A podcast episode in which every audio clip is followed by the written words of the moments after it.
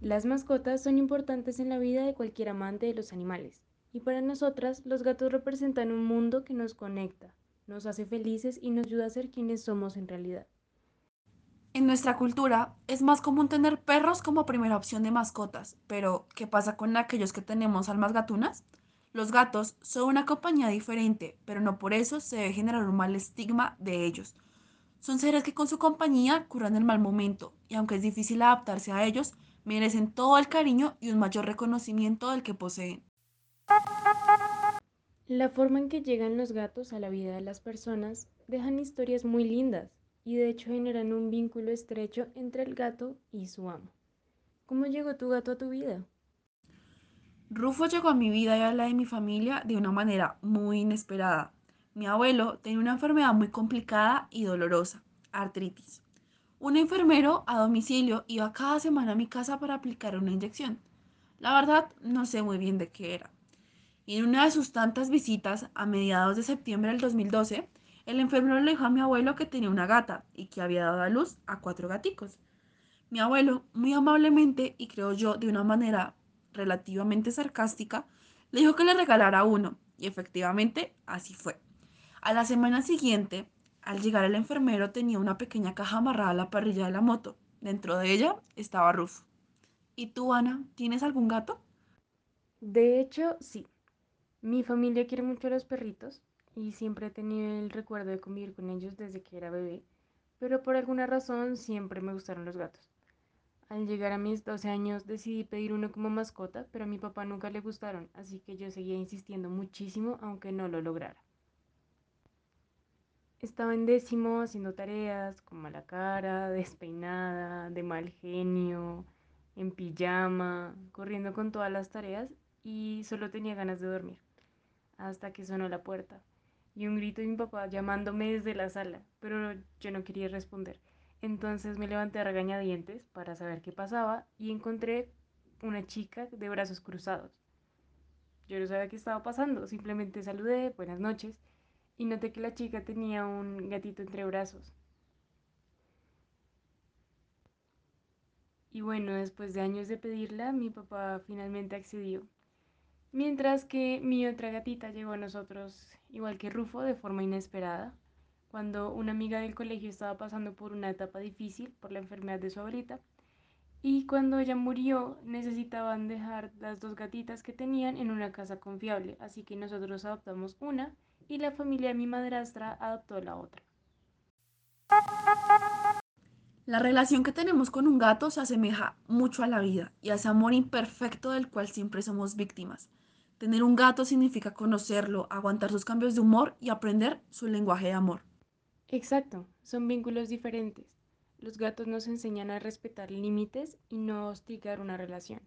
Si tenemos claro esto, lograremos romper todos los estigmas que tenemos acerca de los gatos, porque muchas personas, cuando notan el comportamiento y los destrozones que pueden llegar a ser, deciden abandonarlos. Pero todas las relaciones requieren cambios y sacrificios, con los gatos es igual. Debemos darles la oportunidad para conocerlos. Es muy triste ver cómo las personas no piensan dos veces a la hora de dejar un gato en la calle. Deberíamos aprender a valorarlos y ver la joya que son y tratarlos como tal.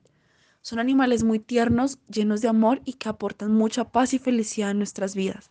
Además, si vamos más allá, tenemos que pensar que es una vida más que siente y que sufre. Porque crees que en algunas ocasiones es difícil cuidar a un gato ¿Y qué se requiere para cuidarlos? Los gatos, al ser animales domésticos, requieren de mucha atención por parte de las personas. ¿Por qué? Es sencillo.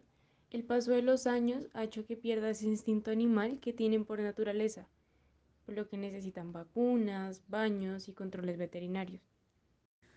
Hoy tenemos aquí a una invitada muy especial, médica veterinaria egresada de la Universidad de La Salle que nos va a dar un contexto más amplio de la problemática por la que está pasando Bogotá en cuanto al abandono animal. El abandono de perros y gatos principalmente representa una de las formas de maltrato más crueles a los cuales se les puede someter a estos animales. La gente que actúa de esta manera suele decir que lo hace porque no tiene cómo seguirlos manteniendo porque a causa del encierro no soporta tenerlos más cerca. Es importante que la comunidad conozca que ya existe una ley de protección animal que es la 1774 del 2016 en donde el abandono puede llegar a ser penalizado y sancionado.